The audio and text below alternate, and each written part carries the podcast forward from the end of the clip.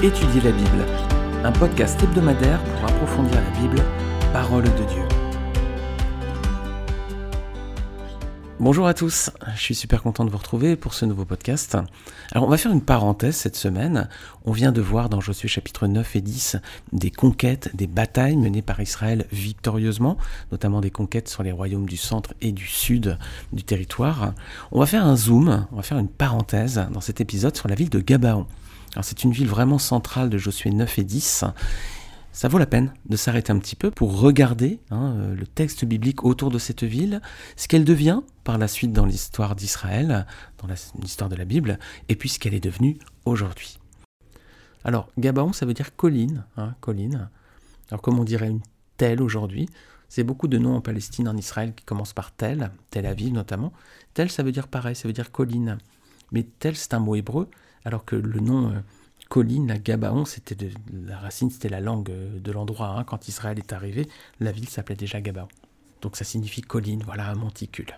Alors c'est une grande ville quand même, regardez euh, Josué 10, verset 2, c'était quand même une grande ville, c'est une ville royale, hein, était plus grande qu'Aï, donc c'était quand même une, belle ville quand même. C'est une ville que Benjamin va recevoir lors du partage du pays, et ensuite il va la donner aux Lévites, qui sont les descendants de la famille d'Aaron. On verra ça quand on évoquera le partage du pays. Alors dans la suite de l'histoire, Gabaon, ça va devenir un haut lieu. C'est là que se trouvait le tabernacle au temps de Salomon. Regardez 2 Chroniques chapitre 1 verset 3. Et Salomon se rendit avec toute l'assemblée au haut lieu qui était à Gabaon. Là se trouvait la tente d'assignation de Dieu, faite dans le désert par Moïse, serviteur de l'Éternel. Voilà. Donc il y avait le, le, tabernacle qui était resté là. L'arche, elle était partie, si vous regardez le verset d'après. L'arche, elle avait été emmenée ensuite. On avait regardé ce détail aussi lorsqu'on avait parler de l'Arche de l'Alliance, hein, il y a trois semaines à peu près. Je vous remets le lien encore en bas de cet épisode de ce podcast. On avait parlé d'Arche de l'Alliance, qu'il était devenu dans la suite de l'histoire, et on avait vu notamment qu'il était, euh, voilà, on avait cité ce, passage. Alors il y a un autre point important qui s'est déroulé à Gabaon, les amis, très important. Regardez avec moi dans 1 Roi chapitre 3 versets 5 à 9. C'est un passage majeur. Si vous connaissez votre Bible, c'est une histoire qui est très connue. Ça s'est passé à Gabaon. 1 Roi chapitre 3 versets 5 à 9. À Gabaon, donc, l'Éternel apparut en songe à Salomon pendant la nuit. Et Dieu lui dit Demande ce que tu veux que je te donne. Salomon répondit Tu as traité avec une grande bienveillance ton serviteur David, mon père, parce qu'il marchait en ta présence dans la fidélité, dans la justice et dans la droiture de cœur envers toi. Toi, tu lui as conservé cette grande bienveillance, et tu lui as donné un fils qui est assis sur son trône, comme on le voit aujourd'hui. Maintenant, éternel mon Dieu, tu as fait régner ton serviteur à la place de David mon père. Et moi je ne suis qu'un jeune homme, je n'ai point d'expérience. Ton serviteur est au milieu du peuple que tu as choisi, peuple immense qui ne peut être ni compté ni dénombré à cause de sa multitude. Accorde donc à ton serviteur un cœur intelligent pour juger ton peuple, pour discerner le bien et le mal. Car qui pourra juger ton peuple, ce peuple si nombreux? Voilà cette demande de Salomon, plût au Seigneur. C'est donc à Gabaon que l'Éternel est apparu en songe à Salomon pendant la nuit et qu'il lui a demandé Demande ce que tu veux que je te donne. Et Salomon a demandé de la sagesse. Alors, les amis, petite question. Qu'auriez-vous demandé à la place de Salomon? Honnêtement. Si Dieu vous apparaissait en rêve cette nuit et qu'il vous dise Demande ce que tu veux que je te donne, qu'est-ce que vous demanderiez? La sagesse? Hmm Honnêtement? On demanderait peut-être hmm, la santé? La paix? L'argent, peut-être, la réussite, l'amour, voilà, plein de choses. Mais honnêtement, très certainement qu'on n'aurait pas demandé la sagesse, honnêtement. Alors, si est-ce que vous êtes sage, les amis? Est-ce que vous êtes parfaitement sage? Est-ce que vous avez déjà cette sagesse comme Salomon? Non? Vous êtes comme moi? Hmm. Vous en manquez cruellement? Ouais, vous aussi? Bon. Alors ne pensons pas que ce don de Dieu à Salomon, à lui donner la sagesse, ce soit limité à un roi en Israël il y a bien longtemps? Aujourd'hui encore, les amis, Dieu donne la sagesse à tous ceux qui le lui demandent. Regardez avec moi, Jacques 1, verset 5. Vous manquez de sagesse Vous êtes comme moi Regardez, Jacques chapitre 1 donc, et verset 5, ce que nous dit la parole. Si quelqu'un d'entre vous manque de sagesse, qu'il la demande à Dieu, qui donne à tous simplement et sans reproche, et elle lui sera donnée. Voilà les amis. Si vous êtes comme moi aussi, vous manquez de sagesse, eh bien, on peut faire comme Salomon, on peut la demander à Dieu, et Dieu donne à tous simplement et sans reproche et elle lui sera donnée. Voilà les amis, nous avons la clé à présent pour savoir comment devenir sage. Mais attention, les versets suivants précisent mais qu'il la demande avec foi sans douter, car celui qui doute est semblable au flot de la mer, agité par le vent et poussé de côté et d'autre. Qu'un tel homme ne s'imagine pas qu'il recevra quelque chose du Seigneur. Voilà les amis, il faut demander la sagesse, mais il faut aussi prier comme si on l'avait déjà reçu, hein, et le Seigneur nous la donnera parce qu'il ne fait pas de reproches et qu'il donne à ceux qui lui demandent. Eh bien, on va avancer un peu. Après leur alliance avec Israël, les Gabonites ont été assujettis, rappelez-vous, à certaines tâches hein, dans l'alliance. Euh, effectivement, Israël s'engageait à leur laisser la vie sauve, mais en contrepartie, Josué lui avait dit maintenant, rappelez-vous, vous allez couper du bois et puiser de l'eau pour le peuple et pour le temple. Voilà, c'est dans Josué 9, verset 21. Eh bien, la suite de l'histoire tend à montrer qu'ils ont été fidèles, ils ont été soumis aux conditions qui leur ont été imposées. A priori, euh, les traces hein, de l'histoire montrent, notamment dans la parole, qu'ils ont été relativement fidèles à cet engagement. Alors, la dernière fois, on avait vu quand même qu'à un moment, Saül avait brisé l'alliance hein, qui avait été conclue avec Josué. Du coup, ils avaient été un petit peu, un petit peu tordus parce que il y avait eu un fléau et puis David avait dit euh, qu'est-ce que vous voulez qu'on fasse pour vous pour briser ce fléau du coup?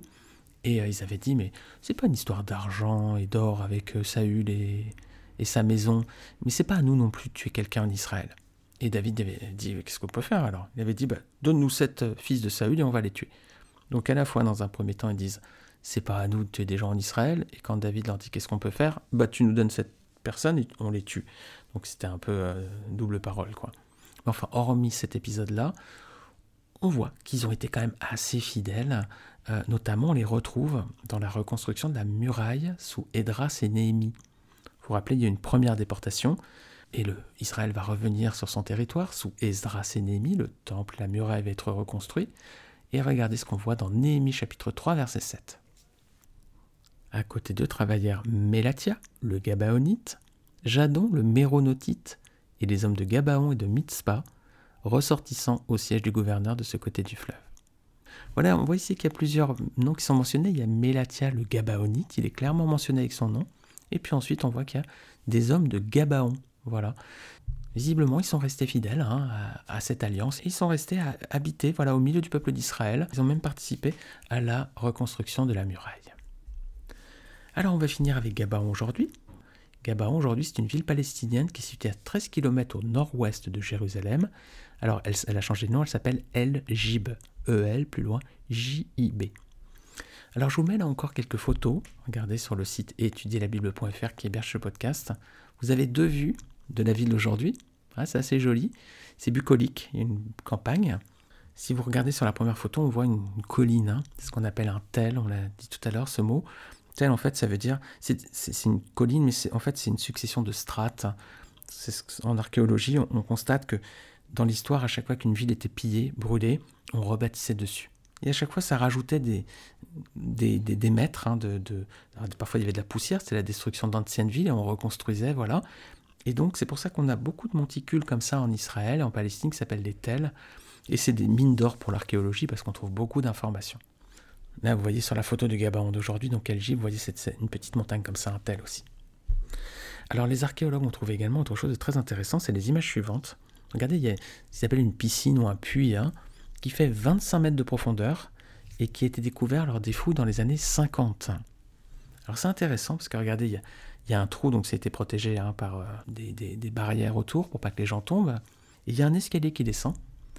Et au fond, quand on descend, eh ben, il y avait des nappes phréatiques, il y avait des sources d'eau.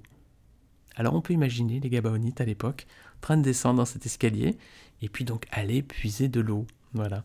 Rappelez-vous, ça faisait partie de, des conditions de l'alliance. Ils avaient la vie sauve, mais en contrepartie, bah, ils allaient devoir couper du bois et puiser de l'eau pour le peuple et pour le temple.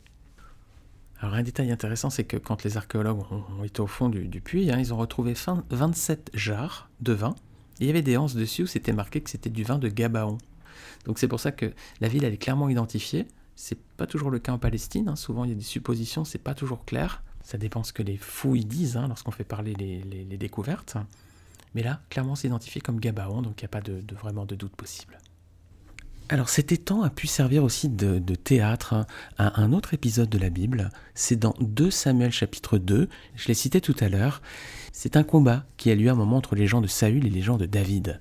Et ça se passe à Gabaon près d'un étang. Regardez 2 Samuel 2, versets 12 à 18. Abner, fils de Ner, et les gens d'Ish de Bochette, fils de Saül, sortirent de Manaïm pour marcher sur Gabaon. Joab, fils de Tseruja, et les gens de David se mirent aussi en marche ils se rencontrèrent près de l'étang de Gabaon. ils s'arrêtèrent les uns en deçà de l'étang et les autres au-delà. Abner dit à Joab que ces jeunes gens se lèvent et qu'ils se battent devant nous. Joab répondit qu'ils se lèvent. Ils se levèrent et s'avancèrent en nombre égal, douze pour Benjamin et pour Ishbosheth, fils de Saül, et douze des gens de David. Chacun saisissant son adversaire par la tête lui enfonça son épée dans le flanc, et ils tombèrent tous ensemble et l'on donna à ce lieu qui est près de Gabaon le nom de Ekab Hatsurim. Il y a en ce jour un combat très rude dans lequel Abner et les hommes d'Israël furent battus par les gens de David. Voilà. J'ai lu jusqu'au verset 17 en fait. Voilà, les archéologues pensent que c'est peut-être ce lieu, cette, euh, cette piscine que vous avez peut-être vu sur les photos, qui serait identifié comme l'étang de Gabaon. Vous voyez que c'était pas forcément un étang très large parce qu'il y avait 12 hommes contre 12 hommes, il n'y a pas besoin d'une très très grande superficie. Alors on va finir cet épisode par la, fin du chapitre 10, donc c'est la fin des combats, on voit verset 41 que Josué bâtit donc tous ses rois de Kadès Barnéa à Gaza, il bâtit tout le pays de Goshen jusqu'à Gabaon. Voilà, Gabaon maintenant c'est donc une des limites du territoire conquis en Canaan. Et puis verset suivant, Josué prit en même temps tous ses rois et leur pays, car l'Éternel, le Dieu d'Israël, combattait pour Israël. Voilà. Dieu était avec eux et Dieu leur a donné la victoire.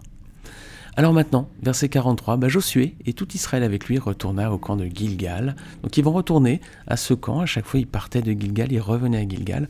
Mais ça va pas être un repos de longue durée parce qu'il y a une nouvelle coalition qui va se liguer contre eux. Et c'est ce qu'on verra dans le prochain épisode.